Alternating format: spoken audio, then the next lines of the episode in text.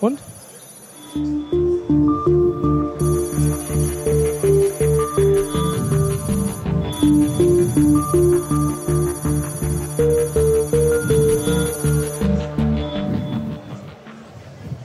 Ganz herzlich willkommen, äh, die heiße Show von der IFA 2014, Tag Nummer drei. Wie jeden Tag während der IFA 16 Uhr geht's los, Livestream auf heise.de und nachher natürlich im YouTube-Kanal.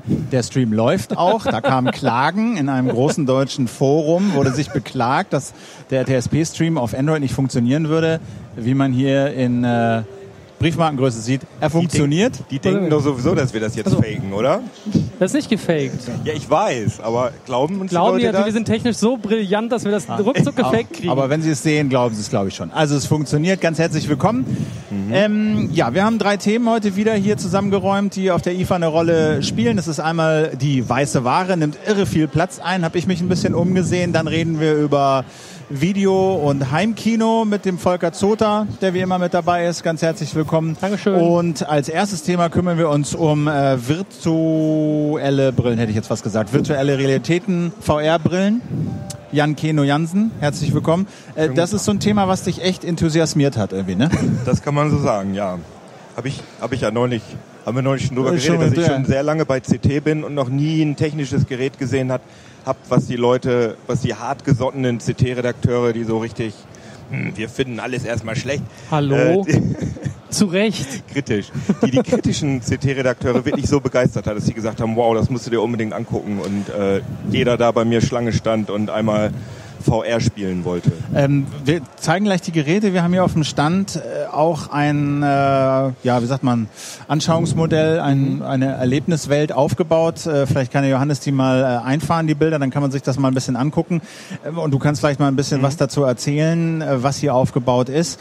Das handelt sich dabei um äh, einen Stand, das ist der Stand. Mhm. Und was sehen wir da? Was ist da aufgebaut? Eine Schlange wir sehen viele Leute, die anstehen, damit sie, weil sie mit unserer Achterbahn fahren wollen. Und unsere Achterbahn besteht aus zwei Oculus Rift äh, DK2 äh, Brillen. Also das ist das zweite Entwicklermodell von der Oculus Rift Virtual Reality Brille. Eigentlich so der de facto Industriestandard im Moment. Und das ist das Bild, was Sie jetzt auf Ihren Brillen sehen? Das ist die fahren da, äh, die sind so, also man wird dann ganz klein sozusagen in der virtuellen Realität und fährt durch so ein ähm, Wohnzimmer. Man sieht vielleicht gleich, wie man durch diese Lampe da so durchfährt.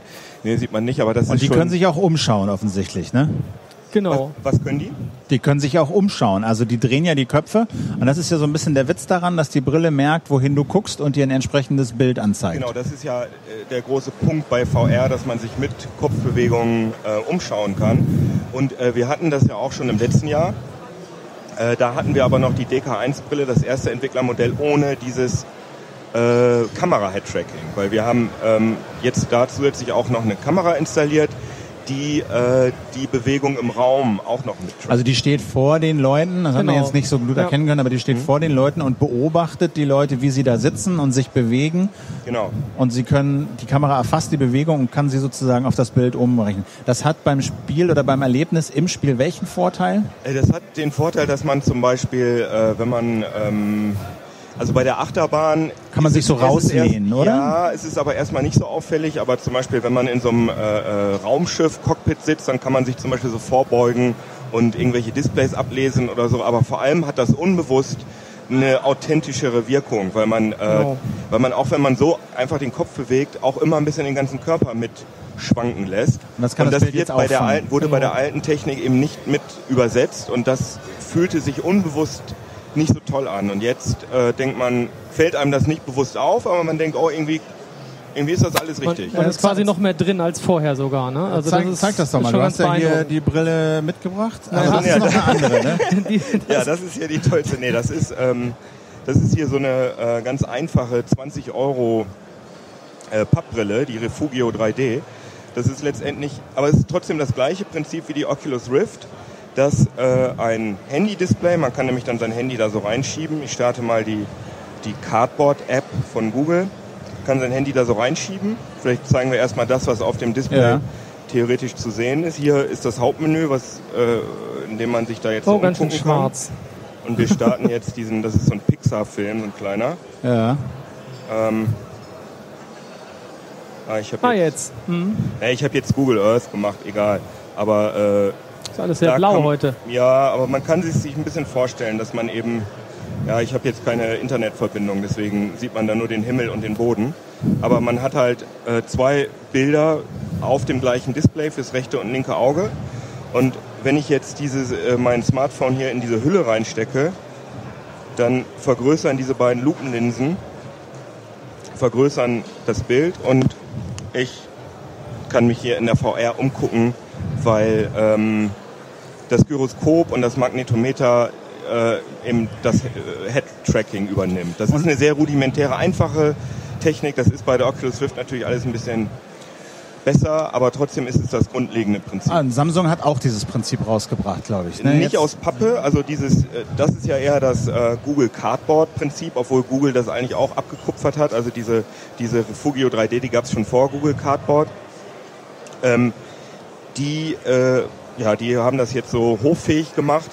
Äh, und äh, Samsung hat ja mit Oculus zusammengearbeitet bei dieser äh, Gear VR Handy-Hülle oder Handygehäuse. Das ist das Prinzip das gleiche, nur das eben aus Und dass da mehr, dass da mehr Hightech drin ist. Da ist zusätzlich noch ein Head-Tracker drin und so weiter.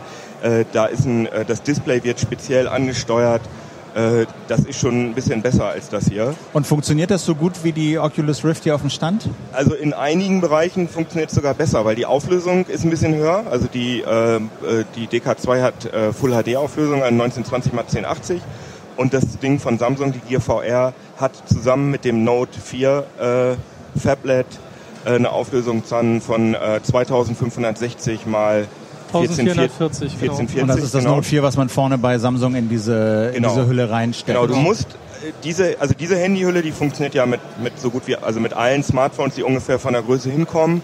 Und diese Gear VR funktioniert aber wirklich nur mit diesem äh, Galaxy Note 4. Ja, 4. Okay, die Auflösung hast du schon gesagt. Ist das, naja, befriedigend, diese Full-HD-Auflösung? Das ist ja immerhin schon mehr als bei dem DK1, was wir letztes Jahr hier gesehen haben. Äh, oder ist das noch so wenig, dass das den Spielspaß oder das Erlebnis mindert? Also das ist offenbar sehr individuell. Also ich kann mich da schon ganz gut dran gewöhnen, aber natürlich sieht man noch Pixel. Dadurch, dass eben diese Lupen äh, die Pixel noch vergrößern, ist das nicht so perfekt, aber weil es so immersiv ist und weil es so ein schönes Mittendrin-Gefühl bietet, kann ich das ganz gut ausblenden. Es gibt aber Leute, die sagen, nee, das ist alles Quatsch, das will ich alles nicht haben. Okay, aber es ist ja wie immer, die Auflösung ist ja meist eine Frage der Zeit. Ne? Auf dem, auf dem äh, Note 4 ist es jetzt schon besser als da. Genau, es hat irgendwie, äh, da, das ist ein halbes Jahr Unterschied oder so. So, ne? Ähm, was, aber wenn man das jetzt sozusagen konkret anwendet, also ich setze diese Brille auf, befinde mich sozusagen in einem Raum, die Kamera trackt, wo ich hingucke und spiegelt mir das entsprechende Bild hin und ich habe das Gefühl, in einem Raum zu sein und kann mich umsehen. Genau. Welche Art von Spiel oder Anwendung bekomme ich denn da heute schon? Ähm, das sind jetzt vor, sind wenig kommerzielle Anwendungen, sondern das ist vor allem äh, im Moment was für, für Freaks. Also sehr, sehr viele Virtual Reality Fans haben sofort irgendwelche äh, Anwendungen gebaut, also für die Oculus Rift vor allem. Zum Beispiel gibt's äh, äh, so eine Anwendung, äh, das, das nennt Oculus Experiences. Das sind keine richtigen äh, Spiele, Spiele mit Gameplay und sind so. aber auch keine richtigen ernsten Programme, sondern das sind einfach so ja, Experiences. Halt. Letztlich wie diese Achterbahnfahrt. Also da hat genau, ja keine Interaktion, sondern du setzt dich in die Achterbahn und fährst halt und kannst dich umgucken, genau. hochgucken, runtergucken. Und da gibt's so Sachen, da bist du dann zum Beispiel auf dieser, äh, auf diesem Contiki äh, Balsaholzfloß von Thor Heyerdahl, mit dem der mal über den, wo, über, über was ist der da? Ich weiß ja. gar nicht, der ist über, ja, über irgendein Meer gefahren und du kannst dann auf dem Ausguck klettern und so. Und das ist natürlich auf so einem 2D-Monitor wäre diese Demo komplett unspektakulär. Aber wenn du da wirklich bist und auf dem offenen Meer äh, darum äh, düdelst, das ist total äh, cool. Und äh, ich finde gerade diese Nichtspiele, die da jetzt gerade so rauskommen, äh, sehr aufregend. Also ähm, gibt auch zum Beispiel, das heißt ähm, Museum of Games. Da läuft man durch so ein echtes Museum durch, so richtig mit so äh, roten Kordeln um die Exponate. Und die Exponate sind aus Spielen importierte Spielfiguren, die Ach. sich so auf so einem Podest drehen. Cool, ja, Und witzig. du kannst, du stehst dann da, äh, kannst dir Lara Croft angucken, du kannst Natürlich. dir aber auch so riesengroße Dinosaurier irgendwie angucken.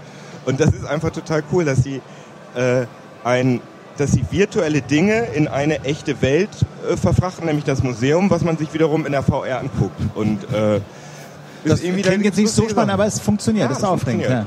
Weil gestern war der Lorenz Matzert hier, der auch sich so viel mit diesen, äh, als Datenjournalist viel mit diesen Sachen beschäftigt und der meinte, dass sowas wäre natürlich auch super für die Stadtplanung, ja, dass du halt äh, mit OpenStreetMaps oder so ratzfatz ein 3D-Modell vom Berliner Alexanderplatz generieren kannst und dann sollen da irgendwie zehn Hochhäuser gebaut werden. Ja, dann pflanze die zehn Hochhäuser da mal rein und gehst da mal durch, damit sich wirklich jeder vorstellen kann, wie sieht denn das aus, wenn wir hier zehn Hochhäuser bauen. Ich habe auch vom Architekten gehört, der hatte einen Entwurf gemacht und war da eigentlich ganz zufrieden mit. Und dann hat er aber auch Spaß, das Ganze mal in die äh, mit Unity, mit dieser Spieler-Engine in die VR überführt und hat dann gesehen, ach, das, ah, okay.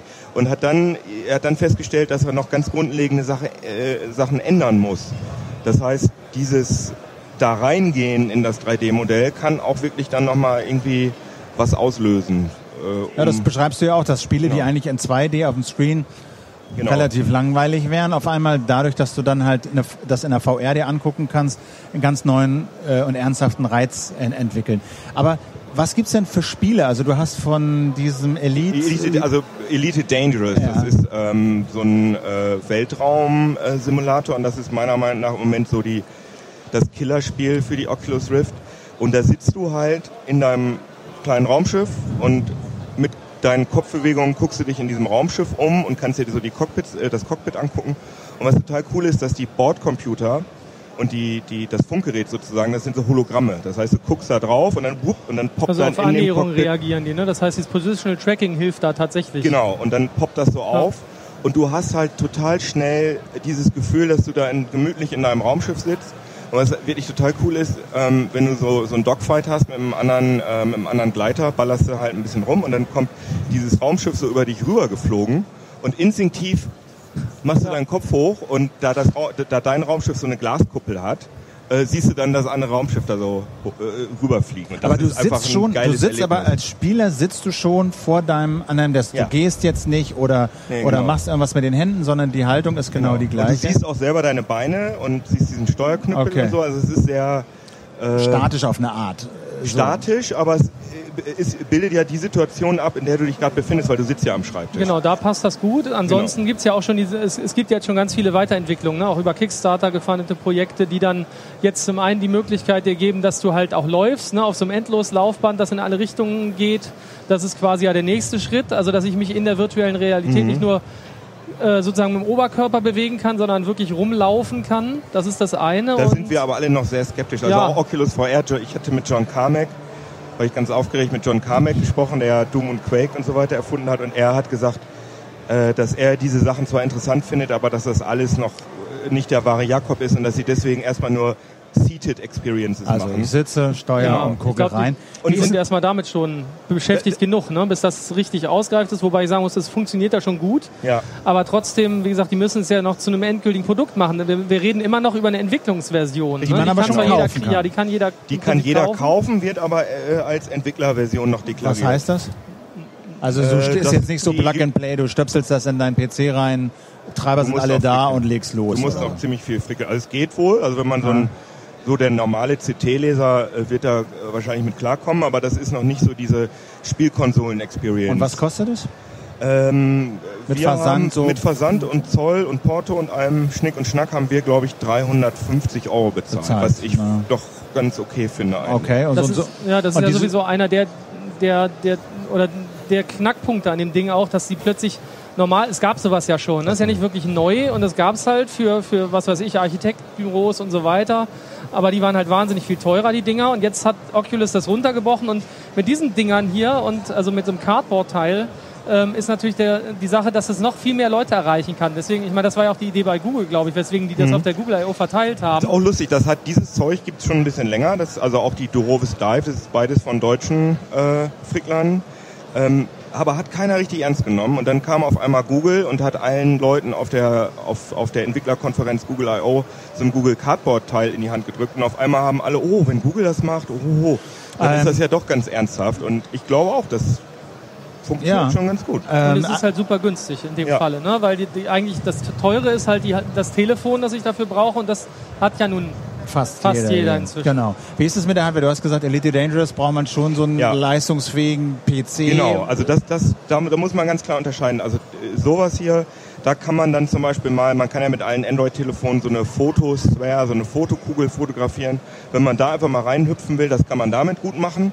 Aber sowas wie Elite Dangerous, da braucht man einen richtig fetten PC für. Also wir haben da irgendwie so, so, so ein Intel i5 äh, äh, Quad-Core mit äh, GTX 770 und das läuft so, unsere Achterbahn-Demo, die ja auch grafisch gar nicht so spektakulär ist, das läuft so mit Ach und Krach und Elite Dangerous, da muss ich die Details dann schon runtersetzen. Mhm. Aber du hattest gerade kurz, glaube ich, angedeutet, Ego-Shooter oder Ich-Perspektive. Ja, genau. Da werde ich auch oft drauf angesprochen, dass die Leute sagen, oh, ich will Skyrim oder Half-Life darin spielen. Okay. Ähm, das ist interessant. Man würde ja denken, dass das, das, ja, dass das eigentlich so die Paradedisziplin der Virtual Reality ist. Aber ganz im Gegenteil, das funktioniert gar nicht. Weil man da nämlich, äh, Ego-Shooter funktionieren ja so, dass man mit der Maus sowohl seine Blickrichtung als auch seine Laufrichtung steuert. Und ähm, Virtual Reality funktioniert so, dass man mit dem Kopf das mit dem Kopf das alles macht und man dreht sich ja ganz schnell in Ego, gerade in so schnellen Baller-Ego-Shootern. Und wenn du das machst, wenn du in der VR bist und mit der Maus oder am Joy Gamepad oder so deine Bewegungsrichtung veränderst, das klingt, äh, fühlt sich so an, als wenn jemand deinen Kopf in so einer Schraubzwinge hin und her donnert. Man kann sich natürlich zwingen, nur noch die nach vorne Taste zu benutzen und alles mit dem Kopf zu machen. Aber, ja, äh, wenn ihr mal Half-Life gespielt habt, dann ja. wisst ihr, das ist nicht praktikabel. Nee. Und man dreht sich dann ja auch in die Kabel ein von der Oculus und so. Das geht alles nicht. Halt und es wird einem rotzübel. Und ist, ja, genau. Das, ich sag ja, äh, das ist alles, gerade diese Drehungen sind unfassbar äh, übelkeitserregend. Also ich halte halt das maximal fünf Minuten aus. Du hattest ja gesagt, ja, du bist ich bin ja kein Maßstab. Also, das heißt Deswegen würde ich gerne mit dir Elite Dangerous mal ausprobieren. Ob du das tatsächlich... Das filmen wir dann auch Klar. und halten in die Tür ja, würde, würde Joystick, Eimer, Tastatur, alles dabei. Alles super. Weil ich kenne niemanden, dem da schlecht wird. Das ist ah, wirklich okay. so die das Weil das Schlechtwerden ist ja immer dann, wenn sozusagen dein, deine Sinneswahrnehmung nicht mit deiner eigentlichen Bewegung übereinstimmt. Also Unter anderem ja. ja. ist das dann halt wirklich so, das ist eher so ein bisschen wie ein Planetariumsbesuch oder als wenn du hier in Google Earth rumgucken würdest.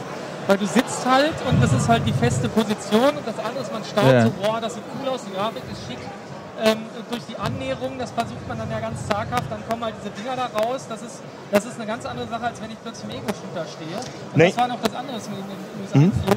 Neben dieser Bewegung, also dem Rumlaufen, fehlen halt eben noch die Geschichten, dass ich was mit den Händen machen kann. Wenn ich nämlich gucken könnte und gleichzeitig meine Hände zu sehen wären und die Hände können was anderes tun, dann Stimmt. hast du auch noch eine andere Chance. Ne? Also das geht dann auch nochmal eine Nummer besser. Äh, ja, diese, Hört man mich nicht? Äh, diese, äh, diese Leap Motion, ähm, diese Leap Motion 3D-Kamera, die äh, ist ja eigentlich auch ganz cool, aber da gab es irgendwie noch, das war jetzt nicht so erfolgreich und die haben jetzt gesagt, komm, wir machen jetzt mal, wir kleben äh, diese Brille jetzt einfach mal an der Oculus Rift dran und dann hast du halt so ein, ähm, so ein 3D-Tracking deiner Hände ja, an dieser Oculus Rift angeklebt. Oh.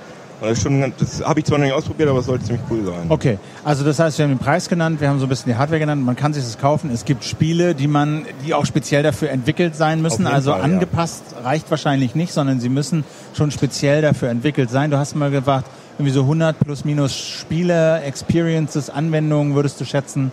Gibt es ungefähr dafür? Also im Moment so? kommen jeden Tag, äh, jeden Tag eine Handvoll oder so raus. raus. Das ist ne? schon sehr extrem. Was, was ist, wir haben es so ein bisschen angerissen. Stadtplanung ist noch eine Anwendung, Spiele ganz offensichtlich. Was gibt es noch für Anwendungen, die du ähm, so vorstellen Also ich könnten? würde sagen, ähm, Unternehmen, die emotionale Erlebnisse verkaufen, wie zum Beispiel ähm, Reiseunternehmen. Wenn du jetzt zum Beispiel ins Reisebüro gehst und richtig Kohle ausgeben willst und die sagen dann hier, zeigen dir dann so einen ollen Katalog und dann kannst du dir das angucken, wäre ja viel cooler, wenn die sagen, so, Herr Zota, setzen Sie mal auf und dann kannst du gut rumlaufen, haben wir gesagt, funktioniert nicht so gut, aber du kannst dann in einer in einem kleinen Raumgleiter durch dieses äh, Urlaubsresort durchfliegen.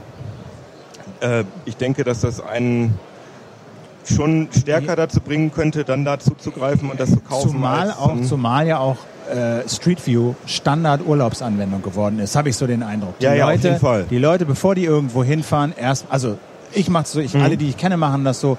Und ich glaube, das, das kann man so sagen. Jeder, der in Urlaub fährt und irgendwie, wo Street View ist, guckt sich das erstmal auf Street View an. Also genau. dieses Bedürfnis, da mal einen Blick drauf zu werfen, ist enorm. Und wenn du dann so eine Brille hast und da, äh, weißt du, dir das mal angucken kann, könnte ich mir auch vorstellen. Da gibt es übrigens auch ein Plugin dafür, für die Oculus, dass du äh, Street View ah. ähm, in der VR begehen kannst. Aber das ist, sind natürlich keine richtigen ja, sind natürlich keine richtigen für die Oculus, für Virtual Reality äh, optimierten Bilder, aber Im Prinzip äh, lauter so Fotos hintereinander, ne? Du kannst dich ja nicht genau. wirklich da drin bewegen, du kannst dich halt hinstellen und drehen und Richtig. gucken. Aber, aber sobald du dich bewegst, cool. ich glaube, dann wird einem richtig schlecht, wenn man durch, durch dieses Ding durchgleitet und alles verzerrt.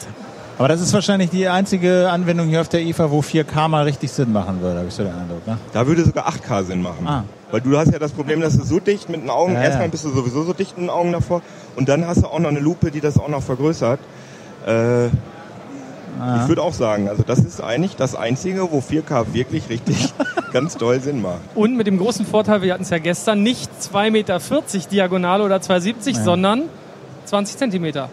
Das wäre es halt. Ne? Ich glaube, also, würde mich nicht wundern, wenn wir nächstes Jahr das Galaxy Note 5, ich meine, das ist ja hier immer vor, weiß ja jeder, dass Samsung immer das nächste hier ja. vorstellt.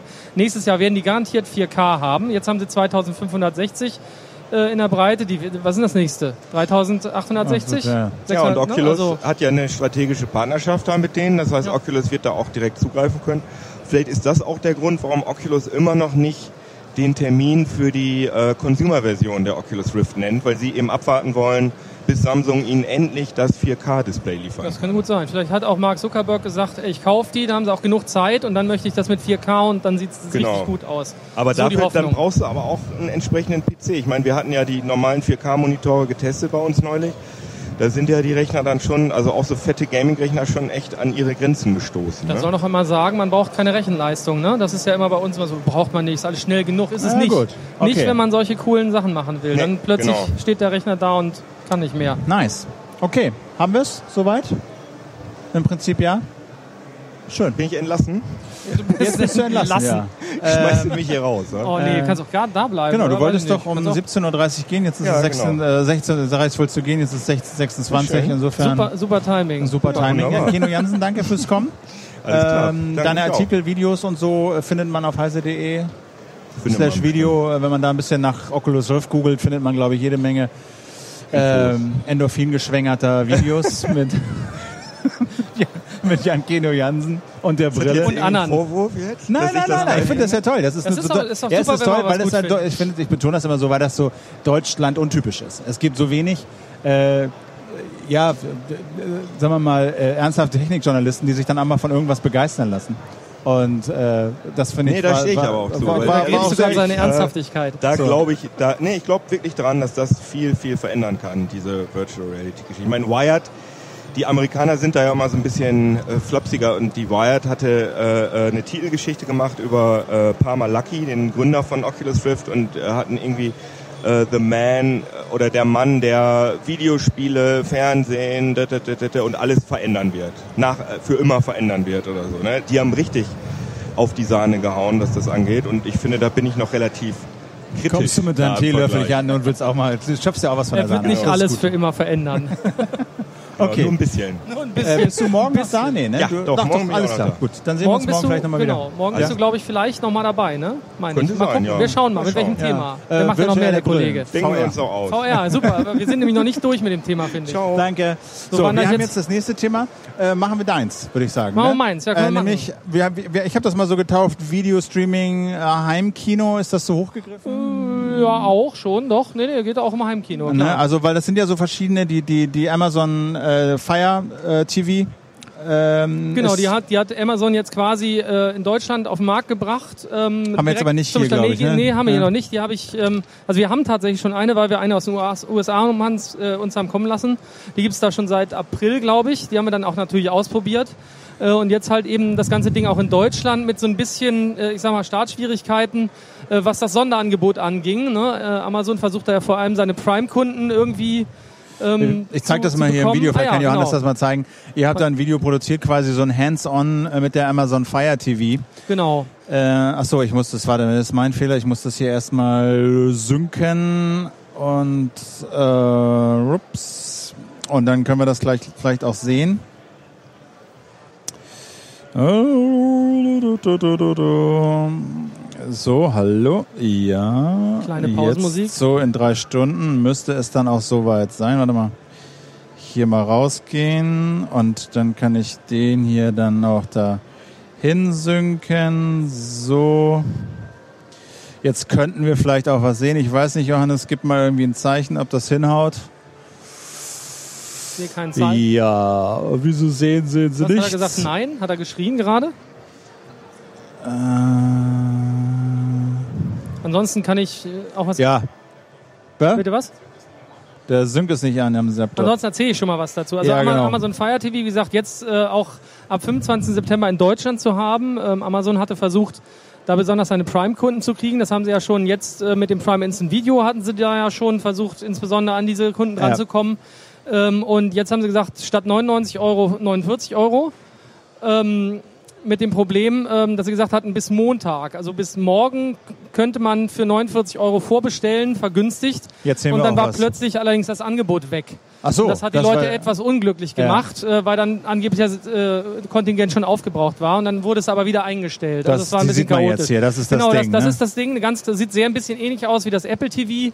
Die Fernbedienung sieht auch so aus, ist halt schwarz, hat aber eine Besonderheit, das erzähle ich da wahrscheinlich in dem Video gerade, ähm, nämlich die Besonderheit ist, da ist ein kleiner Mikrofon-Button oben drauf und äh, da kann ich reinquatschen äh, und kann mit dem Ding kommunizieren. Also das ist wahrscheinlich Amazons Vorreiter, denke ich mal, ähm, für die Geschichte, dass sie nämlich bestimmt wollen, dass man irgendwann über das Ding auch bei Amazon richtig einkauft. Das ist da jetzt noch nicht drin. Hier geht es tatsächlich um Videostreaming, natürlich das eigene Angebot. Ähm, das Funktioniert das denn? Ich meine, die Ansage war ja, bei Apple TV muss man immer 50 Mal klicken, bis man irgendwie den Film eines bestimmten Schauspielers gefunden hat. Äh, funktioniert das mit der Sprachsuche? Sa- Sagen wir so, hier, hier, wenn es funktioniert, dann ist man mit nur zwei Klicks da. Äh, wenn es nicht funktioniert, klickt man genauso viel wie bei Apple halt auch. Oder vielleicht einmal mehr, weil man dann halt die Sprachsuche wieder abwählt mit den falschen Ergebnissen. Ähm, wir hatten natürlich die amerikanische Version ausprobiert. Ähm, die war auch natürlich auf amerikanisch getrimmt sozusagen. Also wenn man schon britisch-englisch versucht hat zu sprechen, wurde es manchmal ein Problem. Das kennt man vielleicht von, von der Google-Sprachsuche auch, dass da auch manchmal Sachen ein bisschen schief laufen. Und wenn man Sprachen mischen musste, also ich sag mal, eine, eine englische Sprachsuche mit einem deutschen Namen, was weiß ich, Herbert Grönemeyer oder Arnold Schwarzenegger oder so, das geht total in die Hose. Wenn man dann aber äh, Schwarzenegger sagt, dann so, trifft okay, er. gut. Und ähm, also wir haben sehr viel gelacht, weil es ganz oft eben natürlich Fehlerkennung gab. Und äh, ich glaube, da muss Amazon echt noch ein bisschen üben. Okay. Äh, Google hat da wahrscheinlich ein bisschen Vorsprung und das klappt ja relativ gut inzwischen. Aber auch die haben immer noch Probleme, wenn man Sprachen mischt. Wie ist denn das im Vergleich zum Apple TV? Wo liegen da die Vorteile von diesem Amazon? Äh, bei Fire? Amazon ist, wie gesagt, einer der Punkte, die halt Amazon selber anspricht, ist die, diese Sprachsuche. Ähm, wenn sie die ausgereift hinkriegen, wir sind ja gespannt, wir kriegen das Ding, äh, wir können das Ding ja wahrscheinlich dann jetzt, wenn wir wieder zurück sind, mal ausprobieren, vielleicht auch schon eben in Deutsch. Ähm, das andere ist halt, dass man auch spielen kann. Also da, da sind halt neben, neben den Videodiensten und Musikdiensten, Spotify soll jetzt zum Start zum Beispiel klappen, witzigerweise Amazons eigenes äh, Musikangebot immer noch nicht. Die haben offenbar, vielleicht haben sie rechte Probleme, haben irgendwie Quatsch gemacht beim Einkauf der Rechte. Auf jeden Fall geht das wohl noch nicht. Ähm, aber man kann vor allem Android-Spiele spielen, die, die man auf den Kindle Fire Tablets auch spielen kann. Und da gibt's jetzt eine Aufteilung zu, äh, zwischen den Spielen, die halt, also zum einen ist nur ein, ein, eine, Schnitt, äh, eine Untermenge natürlich für das Fire TV ähm, gedacht, weil man nicht alles darauf sinnvoll spielen kann. Wo man Touch braucht, geht's halt nicht. Und dann unterscheiden sie noch zwischen dem, was man mit der Fernbedienung steuern kann, also so Rennspiele, so einfache, Aber die, die. Fernbedienung ist ein Controller dabei, Die, oder die was? Fernbedienung ist dann in dem Falle der Controller, aber eben sehr einfacher, nur mit Tasten links, rechts, oben, unten, also wie als würde ich auf dem Steuerkreuz auf der Tastatur spielen. Und es gibt halt einen speziellen Game Controller von Amazon, der kostet dann jetzt für die Prime-Kunden im Moment fast so viel wie die Box, nämlich 40 Euro in dem Falle. Ähm, und mit dem kann ich, ich kann auch einen anderen anschließen. Also per USB kann ich auch einen Xbox-Controller und so anschließen, haben wir schon gemacht. Äh, mit dem kann man dann halt spezielle andere Spiele spielen. Also die halt eben für die Controller vorbereitet sind. Da sind noch nicht so wahnsinnig viele. Die meisten lassen sich mit der Fernbedienung steuern, aber zum Start sollen äh, sollen es angeblich 1000 sein, 1000 Spiele. Wir haben jetzt reingeguckt in, in den Katalog, da waren es so um die 500. Und wirkt das überzeugend, so dass man denkt, so ja, wenn das Angebot stimmt, dann kann das was werden? Sagen wir mal so, ich kann mir vorstellen, dass es ähm, für, für Familien mit Kindern eine ganz schöne Sache ist. Da will man ja gar nicht, dass sie unbedingt mit der Playstation irgendwie hochgezüchtet und teuer ins eigene Zimmer verschwinden. Ist halt dann doch eher für die Gelegenheitsspieler. Aber ähm, die Grafik sieht ganz ordentlich aus. Also Amazon protzt auch damit, dass sie dreimal so leistungsfähig seien wie das Apple TV und der Chromecast von Google. Ähm, das Ist jetzt nicht so schwer, weil Apple TV ja irgendwie Gen- ewig alt ist. Genau, das Apple TV, das sitzt ja noch quasi, oh Gott, ich weiß gar nicht, aber auf der Ah, iPhone fünf 4 oder oder so. so, Ja, glaube ja. ich, äh, sogar nur, oder iPhone 4S. Also das ist auch schon schön und, und es reicht auch für die meisten Spiele. Ich meine, klar kann man die Spiele noch schicker machen und beim Autorennen quietschen die Reifen und dann hat man den Qualm, braucht man eigentlich nicht, Ja. macht's nur ein bisschen schicker, aber am Spiel Minecraft sich wird man damit viel. bewältigen können. Ne? Minecraft, Minecraft. sollte vielleicht gehen, die ja. Pocket Edition, wie die dann ja so schön genau. heißt. Ne? Okay, aber das äh, habt ihr ausprobiert. Gab es denn hier auf der IFA irgendwas in diesem Bereich an Neuigkeiten? Na, es gab hier, hier und da gab es schon auch, ähm, ich sag mal, Medienspieler, ähm, natürlich halt äh, von, von den verschiedenen Herstellern. Das sind so die klassischen Geschichten, so, so à la WDTV und sowas in der Größenordnung. Ähm, Gibt es bei manchen und dann natürlich steckt sowas heutzutage ja auch irgendwo immer im Smart TV mit drin. Die meisten Smart TVs rühmen sich ja, dass sie diverse Formate abspielen. Aber uns, äh, unsere Ergebnisse waren bisher immer so, dass wir ziemlich unzufrieden waren. Also da gibt's dann ganz seltsame Dinge. Übers Netz können sie Sachen abspielen, die sie über USB nicht können, weil da wahrscheinlich irgendwelche anderen Verarbeitungswege genutzt werden. Also das ist bisher nicht so toll gewesen. Hier bei den neuen Geräten müssen wir natürlich erstmal gucken. Ähm, das kann man ja nicht so einfach aus der Lameng sieht mhm. man es leider nicht. Das müssen wir, das ist halt wirklich Kleinstarbeit und die ganzen Formate durchtesten und so weiter. Ähm, Ansonsten ähm, haben sich hier natürlich alle immer mit 4K jetzt schon auseinandergesetzt und da fehlen halt einfach die Abspieler noch. Also schon vor allem für das für die neuen Formate. Ne? Nee, also das, auch das, die Quellen sozusagen. Die, ja, auch die, die, die, die, Abspieler also kannst du ja kaufen für ein paar Euro. Ja gut, in, in einen Abspieler könnte ich einmal den Fernseher natürlich ja. kaufen, dann werden gibt's teilweise Nachrüstboxen für, von Philips zum Beispiel, weil die ähm, Geräte haben, wo das eben noch nicht funktioniert. Und dann gibt's halt ähm, äh, ja halt diese, diese Standardgeräte, was weiß ich, mit Android-Betriebssystem äh, oder anderen, ähm, die dann auch 4K abspielen könnten. Aber du hast recht, die Quelle fehlt eigentlich. Woher kriege ich eigentlich das Material dafür? Und das sollen ja jetzt hoffentlich demnächst dann, ich sag mal, Netflix, vielleicht dann auch irgendwann mal Amazon und auch Ma äh, Matchbox, ja, herzlichen Glückwunsch, Maxdome bringen.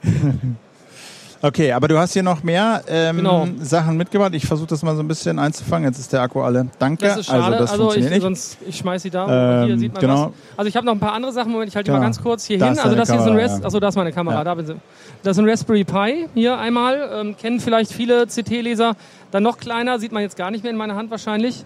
Das ist ähm, ein Q-Boxy, ein Quad-Core-System, auch mit ARM-Prozessor. Ähm, ich kann das ja immer so zeigen. Nee, jetzt das läufst du raus. Du bist ja auf, auf nee, Kamera. Ah ja, jetzt also, hat er umgeschaltet. Genau. Okay, super. Ja, ist also so ein kleiner Würfel.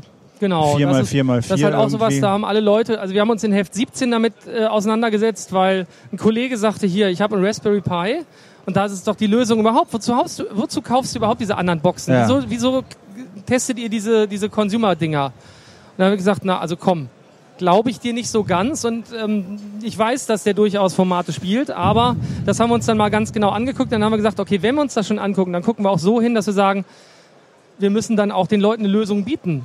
Wenn wir sagen, das Ding reicht nicht, wenn man wirklich so als Video äh, oder als Videoenthusiast sagt, ich möchte aber nicht diesen Krampf haben mit, wie mit den Consumerboxen. Das heißt, oh, keine Firmware, sind Bugs drin, dann läuft dann halt nicht. Kriege ich halt keinen DTS-Ton oder was auch immer.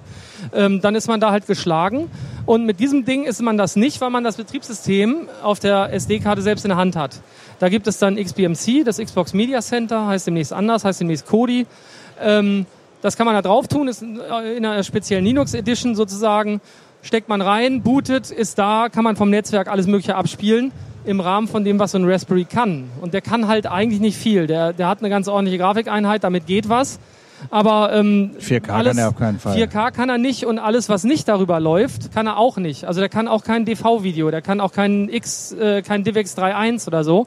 Das kann die CPU nicht, weil all das halt direkt im Prozessor gespielt werden müsste. Da ist er viel zu lahm für.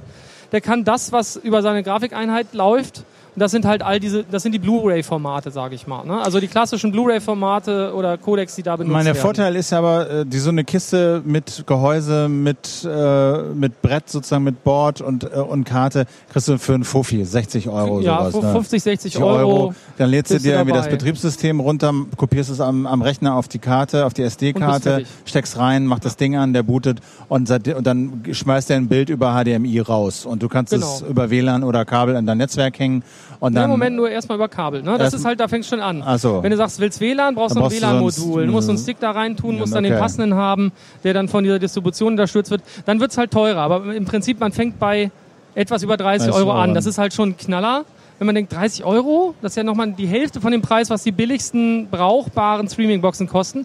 Und der schafft eigentlich das Gleiche. Er ist dann allerdings in der Bedienung, wenn HD-Videos drin sind, auch so ungefähr so hakelig wie diese ganzen anderen Boxen. Aber du musst kennt. ja da das Zeug irgendwie reinkriegen. Also da ist ja jetzt alles kein... Über, alles über Ethernet oder zur Not über USB. Ja, aber du hast jetzt keinen Dienst hinten angeschlossen, äh, wie, wie iTunes oder Amazon, Genau, genau, wo du dann rumbrausen kannst genau. und dir was leihen kannst, Ja. sondern du musst selber dafür sorgen, dass die Videodateien zu dir kommen und irgendwo liegen, wo das Ding es abgreifen und abspielen Richtig, kann. genau. Das ist halt der, der Knackpunkt bei dem Ding ist im Moment und wir hoffen, dass da vielleicht irgendwann die Hersteller so weit sind, dass sie auf, mehr aufspringen. Ähm, Im Moment kann man halt quasi seine eigene Sammlung, wie immer die da hingekommen ist, ähm, abspielen. Das macht das auch ganz gut, bis auf diese hakelige Bedienung. Wenn ich halt die äh, Streamingdienste nutzen will, stehe ich bei denen auf verlorenen Posten. Wenn überhaupt, hätte ich eine Chance, ähm, wenn es auf einer x86-Plattform läuft, dann kann man das mit dem XBMC da reintricksen, weil diese ganzen Dienste im Moment Silverlight verwenden und Silverlight läuft unter Windows ordentlich mit dem Tricksen. Unter Linux auf x86 geht's auch noch, kann man sich auch zurecht tricksen, ist dann aber Fummelei und nicht mehr out of the box nutzbar. Und, und der hier, äh, wie unterscheidet der sich von so einem Raspberry Pi? Also der äh, unterscheidet sich zum einen natürlich, dass der wahnsinnig viele Schnittstellen schon drin hat. Der hat auch schnelleres Also Netzwerk. zweimal USB, äh, HDMI, äh, was ist das? SATA oder sowas? GE-SATA hat er noch, genau. Ja. Und er hat, ähm, hat WLAN eingebaut. Mit, also WLAN Ja, Ethernet, eingebaut und- und HDMI. Gigabit Ethernet. Ist also im Also, im Netzwerkbetrieb auch schneller. Also das ist eigentlich ganz nett und alle Leute haben geschrien, oh, warum habt ihr den nicht getestet? Was soll denn das? Das ist doch das Ding, was man haben will. Also der geht im Moment durch die Szene. Solid weil, Run heißt das Genau, Ding. das ist von Solid Run gemacht. Das ist eine israelische Firma meines Wissens und ähm, ist halt auch ganz nett. Der Formfaktor ist ja ganz nett. Dann hat er noch hier einen ähm, digitalen Audioausgang. Ach Ist so. eigentlich, eigentlich alles drin, was man in diese Fläche reinkriegen kann. Infrarotschnittstelle ist auch noch drin. Ähm, Hat er Bluetooth zum Fernbedienen vielleicht? Nee. Bluetooth hat er, jetzt bin ich gar nicht, ich Ah. meine ja, doch, Bluetooth hat er glaube ich auch drin. Ich glaube, das Häkchen habe ich gesetzt. Und schnell genug ist er auch, ja? Er ist schnell genug, also ja, sagen wir so, alles was die kann, könnte er auch, Ja. wenn äh, nicht das alles noch mit heißer Nadel gestrickt wäre. Also sämtliche Varianten der Betriebssysteme, sei es angepasste äh, XPMC-Distributionen wie OpenELEC, wie, äh, Raspbian, äh, wie, wie, wie, wie Xbian und sowas, das sind halt alles so Linux-Varianten. Da ging was, eine andere Sache ging wieder nicht und bei der anderen Distribution ging wieder was anderes ordentlich. Dann kann man Android draufspielen, 4.3 oder 4.4 auch, also absturzfreudig, die Apps ohne Also Ende auf XPMC, das ist alles noch steht wackel. das noch nicht. Das ist alles noch nicht so weit. Das Ding kann cool werden, bedient sich natürlich auch viel besser, weil es vier Kerne hat, aber ist genauso angewiesen auf die Hardwarebeschleunigung wie der Raspberry Pi. Also wenn man es leichter haben will und alles schon in einem Paket, dann nimmt man hiervon die Dual-Core-Variante, die kostet 85 Euro. Dann kostet es halt eben Tick mehr als mehr da- als das das. hier, wenn ich alles drin will. Da fehlt ja noch WLAN und so weiter. Und Gigabit Ethernet kriege ich hier sowieso nicht dran. Also dann ist der schon cool und das, was man haben möchte, wenn man sagt, es reicht mir die Performance von so Raspberry und Co. Ähm, wenn man mehr möchte, eventuell sogar 4K oder eben das beliebige Formate laufen, wie also DV-Video schafft er hier auch in Software, Ja. aber ähm, wenn man mehr möchte, dann braucht man halt was anderes, was leistungsstärkeres. Sowas wie das hier. Genau, der hier, das ist, der sieht jetzt so futuristisch aus, ein bisschen. Opsmart. Genau, Opsmart heißt der in dem Falle ähm, S82. Da gibt's verschiedene andere Hersteller, die die gleiche Plattform drin verbauen. Also das ist immer, der, der Chip da drin ist ein Quad-Core AM Logic 802. Ähm, äh, S802, wenn man den drin hat, dann weiß man ungefähr, was die Dinger können. Der hat auch SPDIF, der hat WLAN, der hat auch Gigabit Ethernet, der ist im Prinzip so wie der, nur viel leistungsfähiger und fehlt halt eSATA. Ähm, und bei dem ist so, der bringt auch 4K, also H264 kodiertes 4K-Material in 30 Hertz auf den Bildschirm. Okay. Mehr geht halt nicht wegen der Schnittstelle, aber immerhin Dieses, kann er HDM, 4K. dieses HDMI ist halt noch nicht spezifiziert Genau. für mehr. Genau, also ähm, das ist zumindest soweit in den Geräten noch nicht drin. Beim PC der? genauso. Der kostet ähm, genauso viel wie diese Quad-Core-Version von dem hier, nämlich 130 Euro. Ah. Ist aber deutlich leistungsfähiger als der hier. Ne? Okay. Also kann mehr, aber ähm, ich glaube, dafür gibt es bisher nur Android-Images und Android ist suboptimal, sage ich mir, für, für Media Center momentan. Ähm, Stichwort ist da 24p, also diese automatische Umschaltung, wenn ich Filme gucke. Ne, sonst hat man immer dieses ungleichmäßige Ruckeln, äh, gerne mal, wenn man nicht drauf steht, dass man halt das vom Fernseher eh alles glatt rechnen lässt. Und ähm, bei dem müsste ich hart einstellen, welche Bildwiederholrate ich haben will. Also entweder 24p, dann läuft aber alles anderes, alles andere auch ruckelig, oder ich mache was anderes, dann laufen halt die Filme ruckelig.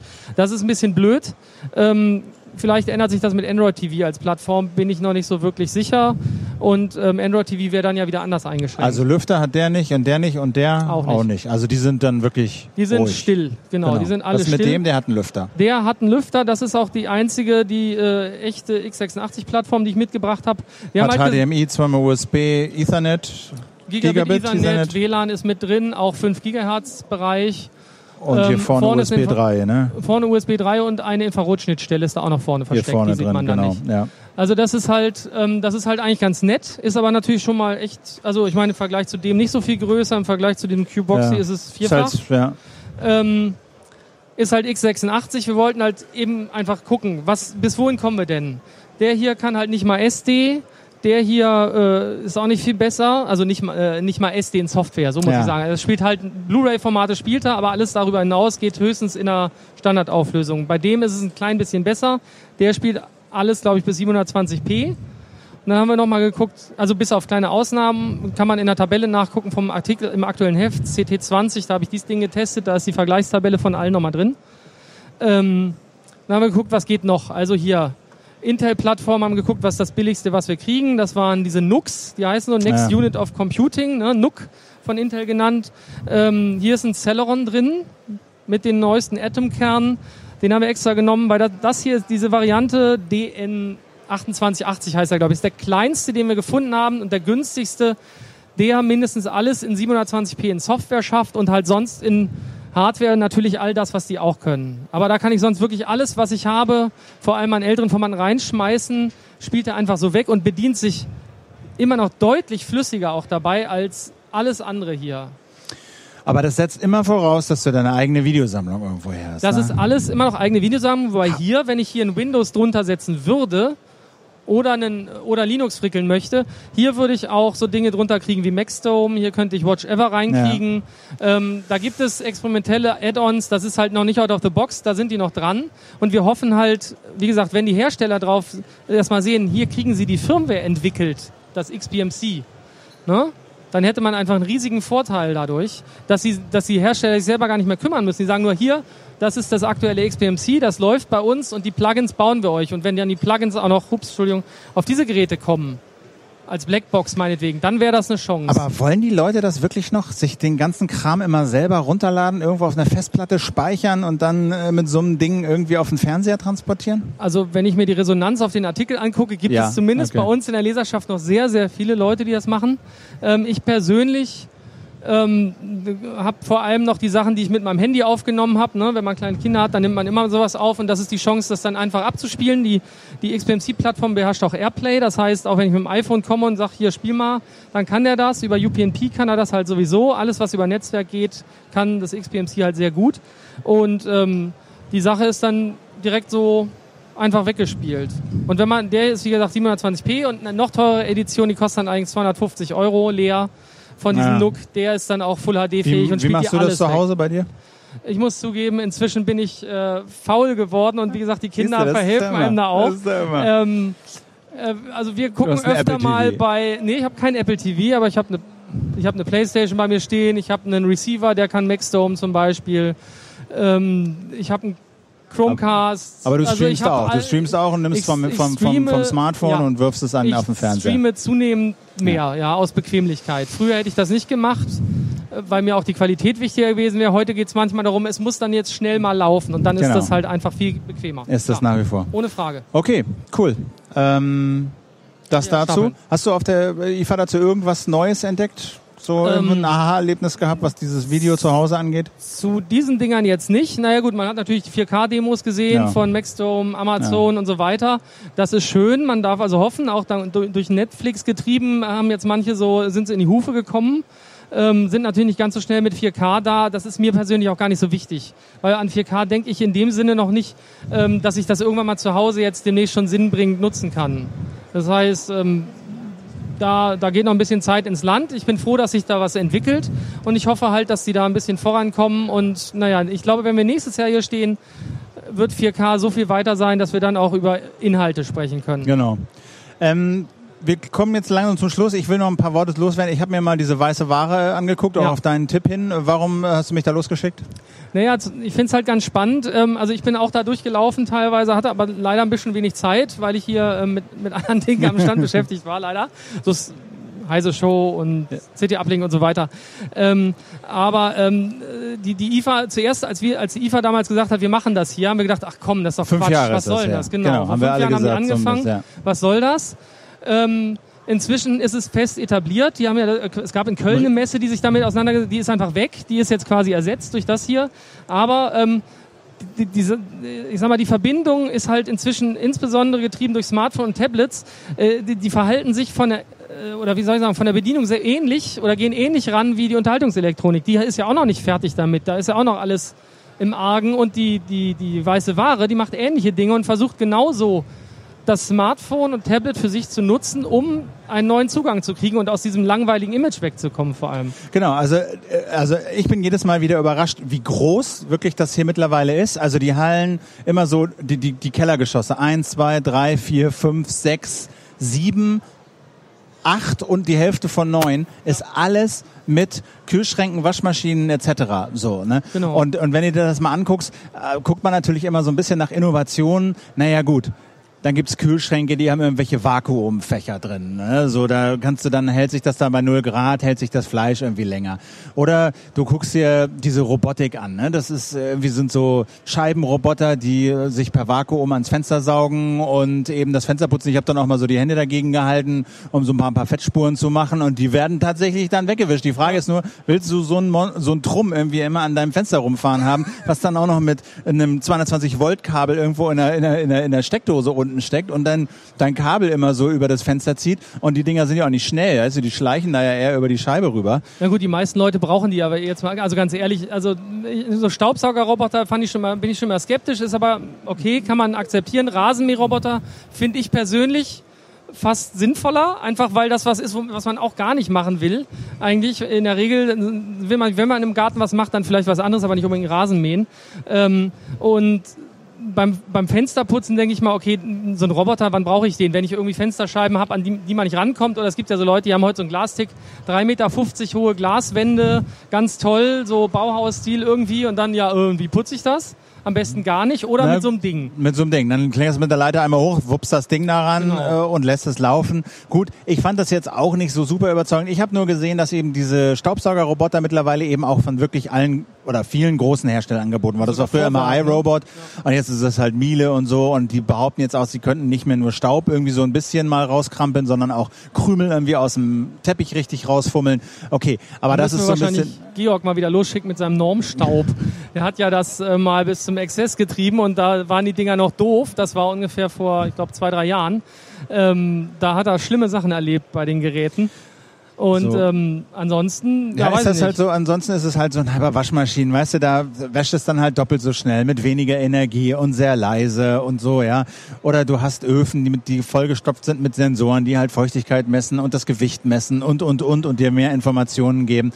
Das ist das, aber letztlich ist es wahrscheinlich da, wie eben bei dieser Unterhaltungs- und Computertechnik eben auch die einzelnen Techniken, die die da verbauen, sind so revolutionär nicht. Aber in der Summe, glaube ich, kann es dann so auf Dauer gesehen schon einen Unterschied machen glaube ich. Also wenn das alles wirklich gut eingebaut ist, du hast wirklich Sensoren in deinem Ofen und du hast irgendwie äh, Vakuumfächer, die dich halt warnen, wenn das Fleisch zu lange drin ist und so und du kriegst eine Nachricht und ne, das kann unterm Strich in einer guten Kombination Sinn machen und auch echt äh, das Leben ein bisschen einfacher machen. Aber ob die da jetzt schon sind, das weiß ich nicht. Ja, also ich hatte letztens auch, äh, auch was gesehen. Also ich bin doch rumgekommen, ein bisschen fällt mir gerade so nachhinein wieder ein. Das fand ich, da, da konnte man es ganz gut sehen. Da gab es einen Hersteller, Namen will ich jetzt nicht nennen, das ist ein großer koreanischer, glaube ich. Der hat dann vorgeführt, ähm, natürlich diese Anbindung ans Telefon. Äh, und zwar war es dann so, dass die gesagt haben, Mensch, Waschmaschine, kannst du remote starten. Da denkst du, ja toll. Die Wäsche muss ich trotzdem reintun. Wenn ich die Wäsche schon in die Maschine tue, warum sollte ich sie nicht anschalten? Der einzige Sinn wäre dann noch, dass man sowas wie, hätte, wie Nachtstrom hätte, dass man sagt, okay, dann mache ich sie an, aber dann möchte ich es auch direkt programmiert haben, dann soll am besten die Maschine direkt wissen, was Selber, sie tut. Ja. Ähm, was ich allerdings mal sinnvoll fand, und das ist, das ist jetzt keine Tablet-Schickimicki sinnlose Anwendung, ähm, das war eine Waschmaschine, wenn sie es denn richtig tut. Ähm, die Waschmaschine hat einfach ein, ein Vorratsfach, wo ich einfach äh, äh, quasi nachtanke, wie bei einem Tintenstrahldrucker. Ich hau, hau also da meinen mein Weichspüler rein, ich hau da mein Waschmittel rein und das Ding dosiert einfach selbst. Das analysiert einfach, was ist drin, wie viel Gewicht ist drin, macht es automatisch und ich muss nicht immer hingehen und da, hm, wie viele Kappen sind's denn jetzt? Naja, ist ja aber egal. Aber reinstopfen musst du es trotzdem. Ja, reinstopfen muss ich's, aber ich muss mich nur noch ums Reinstopfen kümmern und sag dann wasch. Der Rest ist eine Intelligenz, wenn sie, wie gesagt, funktioniert. Die sagt dann automatisch, oha, das ist die und die Wäsche, das erkenne ich an irgendwelchen äh, Infrarottestmustern oder was auch immer. Und ähm, ich weiß das Gewicht. Und ähm, ich habe die Betankung. Das Problem das ist, ich war davon ausgegangen, alleine. dass unsere Waschmaschine das auch schon kann. Deswegen sind meine ganzen Pullover jetzt alle eingelaufen. Ja, siehst du? Ja. Und wenn die das richtig macht, nicht. das fände ich mal sinnvoll. Also es ist quasi ein bisschen der Tintenstrahldrucker unter den, unter den Waschmaschinen. Also das ist, das ist schlau. Da ist Computertechnik drin, die äh, wirklich hilft. Während äh, diese Geschichte äh, remote die Waschmaschine anmachen, ist Quatsch. Wiederum erfahren, dass sie fertig ist kann schon mal sinnvoll sein, wenn man nicht gerade die nur im Keller oder in der, äh, im Bad stehen hat, sondern eben sechs Stockwerke unter einem, wenn man in der Mietswohnung ist. Ja. Also das könnte schon Sinn ergeben. Genau. Also es, die Hallen waren jedenfalls voll. Also die Leute gucken sich das an, die tigern da durch und wie gesagt, es nimmt enorm viel Platz ein. Und da ist, glaube ich, auch noch viel Luft nach oben. Die suchen alle noch, aber das ist, glaube ich, eher so eine Industrie, die diese ganzen Techniken eher spät übernimmt. Also diese, diese Roboter, das ist ja Robotertechnik von 19, weiß ich nicht, 2003 oder irgendwie sowas. Ja, ich habe das Gefühl, dass die, das ist aber jetzt, das ist beschleunigt. Also die nehmen es schneller an. Sie sind irgendwann haben sie gemerkt, okay, wir müssen da irgendwas tun. Und, und wie gesagt, hier, äh, nachdem wir zuerst sagten, das ist totaler Quatsch, die, das passt nicht zusammen. Eigentlich passt es doch weiße Ware, braune Ware, in Anführungszeichen, plus Computertechnik. Und dazwischen ist irgendwann die Heimautomation. Wenn die dann noch einmal alles unter einen Hut bringen würde, das wäre dann ganz toll.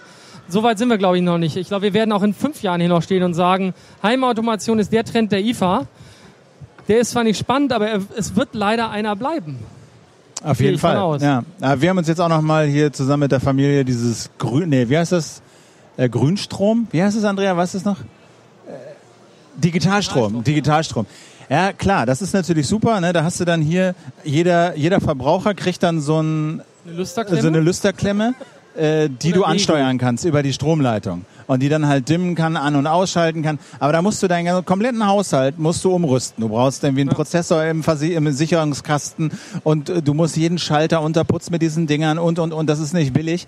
Äh, wahrscheinlich ist es ganz nett, aber der, der, der, das, was du da unternehmen musst, das klingt mir doch eher wie so ähm, keine Ahnung, also äh, der, der, der, der Hub, den du da machen musst, ist erheblich, um dein Haus so, ja, so steuern auf, zu können. Jeden Fall. Und er erklärt dann immer, was man nicht alles machen kann. Ja, äh, Du stellst dich rein, legst dein Smartphone auf irgendwie auf dein Waschbecken und das erkennt die Playlist und spielt die Playlist ab und stellt die richtige Temperatur in der Dusche an und das Wasser geht an und das Licht dimmt sich so, wie du das vorher eingestellt hast.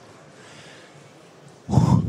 Ja, äh, ja. Really? Wenn man, also es ist immer natürlich immer so ein bisschen die Science-Fiction-Geschichten. Ne? Ich meine, hier Total Recall und so, da war das genauso. Der kommt rein und dann geht der Fernseher an, was auch immer, die ganzen Sachen. Ähm, ob die, die, ich glaube, die meisten Leute haben nicht das Gefühl, das zu brauchen oder brauchen es auch wirklich nicht. Ähm, und, und Digitalstrom ist irgendwie so zwischen diesem klassischen Heimautomation nach dem Sinne, ich äh, muss alles aufmeißeln, ähm, fest verdrahtete ähm, Bussysteme verlegen ähm, dann sind die schon die Nachrüstlösung, die einfacher ist. Da hänge ich nur am Strom überall da, wo quasi die Stromverzweigungen ja. sind. Und ähm, dann dahinter kommen dann diese Geschichten, ähm, die jetzt, jeder hat eine einzelne App, jeder macht irgendwas, das ist aber keine Automation, sondern nur ein Komfortfeature und der Versuch, irgendwie von diesem Tablet-Boom zu profitieren. Okay, Volker, ich glaube, damit haben wir das Thema erschlagen. Wir sind äh, damit fertig, fertig. ich. Voll durch. Fix und. So wir machen Schluss für heute. Äh, vielen genau. Dank. Morgen 16 Uhr. Morgen 16 Uhr geht's weiter. Dann nicht mehr mit mir, sondern dem Georg Schnurer, unserem ja. stellvertretenden Chefredakteur. Der ist noch bis Mittwoch mit dir zusammen ja. da. Ähm, und wird sicherlich auch am Mittwoch beim äh, endgültigen Resümee der Messe ähm, vermutlich auch darüber sprechen, was Apple vielleicht am Tag vorher vorgestellt hat oder nicht. Und dazwischen haben wir auch noch mal, glaube ich, an Keno. Ulrike ist noch mal da ähm, mit Fernsehthemen. Und ja. Ja, Themen gibt's genug. Hat, Spaß okay. gemacht. Äh, Volker, vielen Dank äh, für die Zeit und die diesjährige IFA. Ja, ebenso. Ja? Ähm, mein Name ist Philipp Banz. Ich sage herzlichen Dank fürs Zuschauen. Morgen, wenn Sie wollen, 16 Uhr wieder hier an dieser Stelle von der IFA 2014. Einstweilen vom Tag 3 sage ich vielen Dank fürs Zugucken. Winke, winke und bis morgen. Tschüss. Tschüss.